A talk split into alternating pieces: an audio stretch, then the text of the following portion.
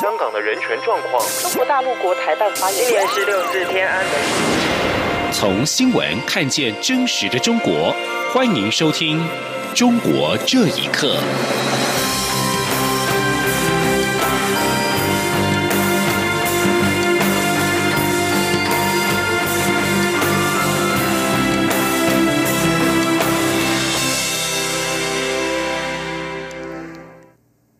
各位好，欢迎收听《中国这一刻》。香港大批市民在今天晚上发起“手拉手建香港之路”的活动，有市民发起香港之路行动，由晚上的七点开始集合，在八点开始手牵手，九点后流水式的散去。而根据香港电台的报道指出，市民在多区行人路手牵手筑成的人链，要求政府撤回修订逃犯条例、成立独立调查委员会等五大诉求。报道指出，在晚上八点左右，参加者响应呼吁，亮起了手机灯。行动原定路线主要是港铁沿线的人行道，而部分市民自发性的在狮子山组成的人链亮起手机灯。在九龙塘也可以看到手机灯组成的山脊线。而参与市民高喊“香港人加油”以及“五大诉求缺一不可”等口号，而沿路有义工维持秩序，派发反修订逃犯条例的宣传单。而在弥敦道行人路上，有大批的市民往太子跟油麻地的方向排成了人链。而参与的市民表示，和平、理性、非暴力是今天晚上行动的共识。而有林小姐表示，可能有人认为今晚行动没有作用，但是她认为任何方法都要一试。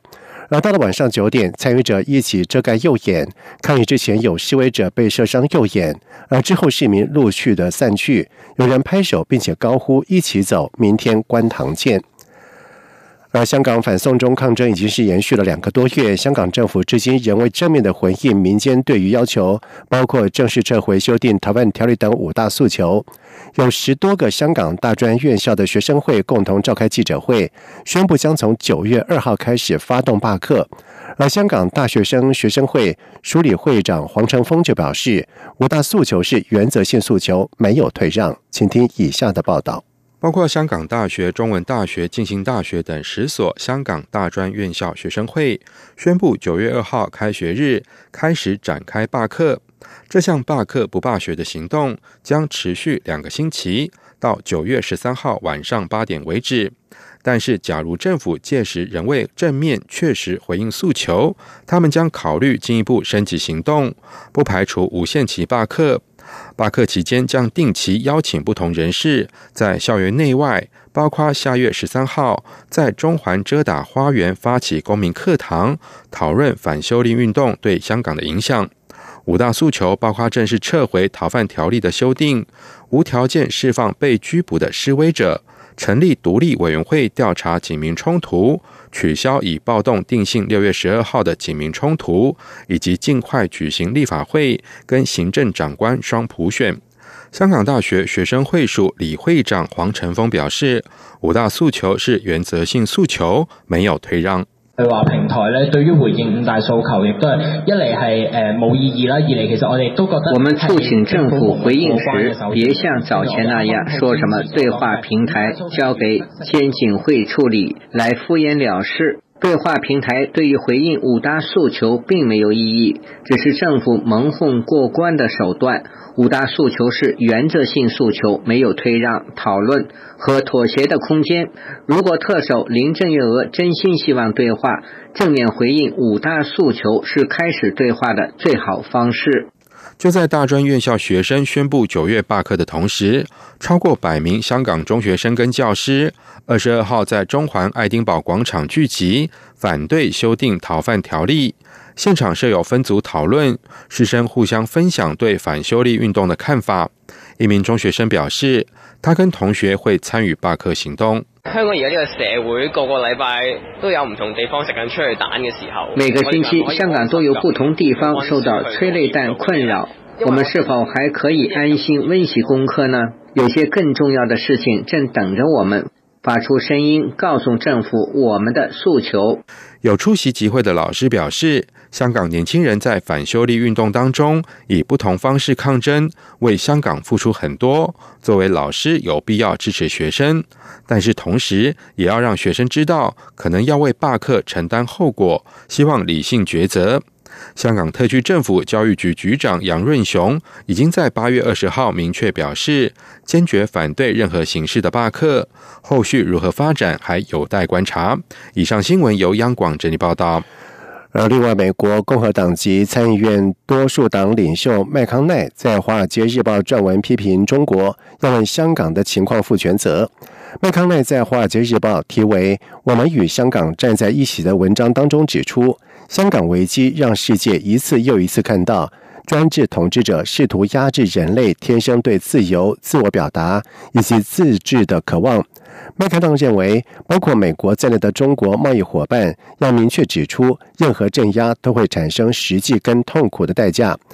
另外，根据美国之音的报道指出，加拿大驻香港总领事馆表示，他们已经取消了所有港籍雇员前往中国出公差的计划。而英国驻香港总领事馆的港籍雇员郑文杰日前在中国被拘留。加拿大总领事馆在给路透社的一份电子邮件当中没有提供旅行限制的理由。而香港两个多月来一直受到反送中抗议的影响，中国指责英国跟其他西方国家干涉其内政。而加拿大总理杜鲁道在日前曾经表示，加拿大正在密切关注香港局势的发展，并且呼吁克制跟尊重人权。而在香港反送中运动期间，中国官方是不断的对媒体进行操控，而受此影响，推特跟脸书在日前关掉了大量的账号，谷歌也宣布旗下的 YouTube 已经关掉了两百一十个频道，而中国舆论则是继续抨击西方的言论自由双重标准，但是却绝口不提中国政府对内严控资讯的事实。人在中国大陆的八种学运的前学生领袖陈女士表示。不少县民在微信群的留言，最近成为了法官定罪的证据。请听以下的报道：脸书和推特十九号宣布封锁散发有关香港反送中示威假消息的账号，并指这些账号背后由中国官方主导。推特停用了九百三十六个账号，脸书则移除了七个页面、三个群组和五个账号，其中有页面有近一万五千名粉丝。另有一个群组有两千两百个成员。推特还表示，不再接受国家控制的媒体在推特平台上投放广告。事后，一篇名为《中国青年致推特、脸书的公开信：你的双标有违你所宣导的言论自由》的文章，指美国企业对待用户是双重标准，有违支撑美国建国根本的契约精神。这篇文章二十一号开始在中国入口网站流传。对此，长期致力于香港、台湾及中国大陆之间资讯交流的王女士，在接受自由亚洲电台访问时说，在推特及脸书平台上有不少中国官方背景的所谓“五毛”指网络评论员歪曲事实，将香港反送中游行示威说成是支持远景执法的游行，令人无法忍受。王女士并表示，他每天会将香港和台湾的最新消息通过微信转到中国大陆，又把中国大陆弱势群体的声音转发到推特及脸书。他认为这是突破中国政府资讯封锁的一种方式。另外，正在中国大陆的八九学运的前学生领袖陈女士则说，不少县民在微信群的留言最近成为法官定罪的证据。他说：“微信论证随时可被判刑。”他举例说：“现在这个怀庆兄这个案子，他现在以微信私聊也能定罪了。过去的胡志强那个时候还是发了多少条微博作为依据来定罪。就像何远坤他们那个案子，他是以那个什么在群里面转发或者朋友圈里转发一些敏感文章来作为定罪的依据。”现在整个国内的这个言论空间全部被封杀殆尽。虽然与中国官方立场一致的舆论反击一波波，却丝毫未能削弱西方网络平台对中国宣传的警觉心。继推特和脸书的删账号行动之后，科技巨擘谷歌也宣布，旗下影音串流服务平台 YouTube 已经关闭两百一十个账号，因为这些频道显然针对香港抗议活动，企图操纵舆论。央广新闻整理报道。中国长期以来持续的迫害新疆人权，关押了上百万的穆斯林。而人权组织披露，中国将大量的维吾尔人关入在教育营，充当免费劳工，大规模强迫劳动生产廉价的棉纺织品。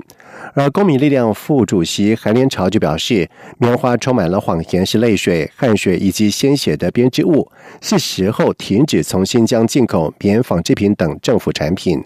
请听以下的报道。随着新疆局势得到越来越强烈的关注，披着神秘面纱的在教育营也逐渐被世人了解。华盛顿人权组织公民力量二十二号召开新闻发布会，指出中国当局持续把主要纺织与服装产业从沿海转移到新疆，作为镇压维吾尔族最新战略的一部分。如今，新疆已经转变成中国最大棉花生产区，其产量高达全中国产量的百分之八十四。公民力量副主席韩连朝表示。强迫劳动给新疆棉花劳改营的发展打下基础。他并指出，新疆从中共建政以来就是囚犯被流放的主要目的地之一。一九五一年到一九七五年间，有十到二十万的犯人被运往新疆。一九八三年到两千年间，单单新疆生产建设兵团就收到了八万多名犯人。直到今天，新疆仍在持续接受囚犯。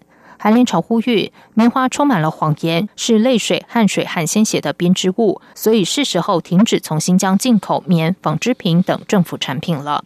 二零一七年逃离新疆的维吾尔诗人、电影制片人塔希尔·哈木特表示，强迫劳动贯穿了新疆人的生活。他回忆说，在他很小的时候，他的父母就被要求义务劳动，但实质上就是强迫劳动。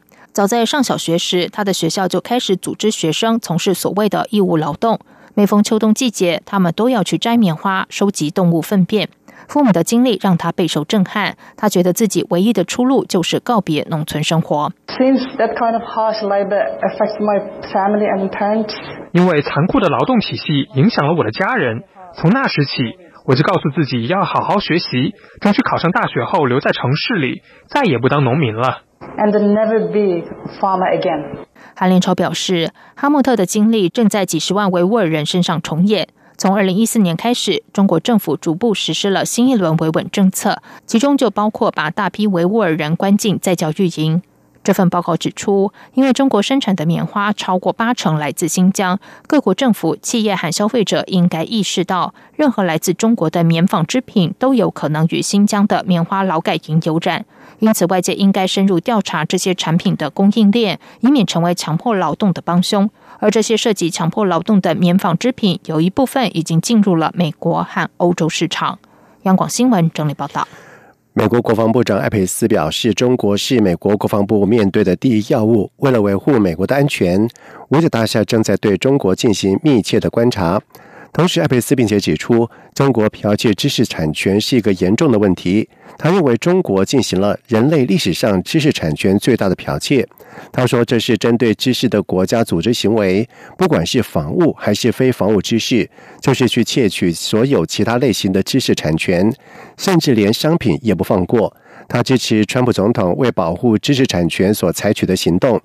艾佩斯说，美国需要提升核武的现代化水平。艾贝斯同时谈到了川普总统建议成立太空部队的理由。他说：“俄罗斯跟中国可能更多是中国正在把太空变成战争空间。为了应对俄罗斯跟中国的威胁，艾贝斯强调，国防部即将做出战略调整，把延续十八年的低强度冲突转向针对俄罗斯和中国等竞争对手的高强度的冲突。”中国公益组织创办人陈渊跟两名成员被控涉嫌颠覆国家政权。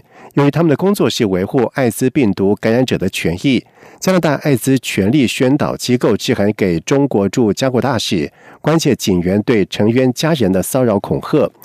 根据长沙赋能机构联合创办人杨占清提供的资料，国际知名艾滋机构加拿大艾滋病法律网络在当地时间二十一号致函。给联合国艾滋病联合规划署专案协调委员会中国代表团以及中国驻加拿大大使卢沙叶，紧急敦促中国遵守其法律程序，使成员等三人享有正当程序跟法律辩护的权利。同时，信中还敦促关键远景对成员家人的骚扰跟恐吓。以上，中国这一刻，谢谢收听。这里是中央广播电台台湾之音。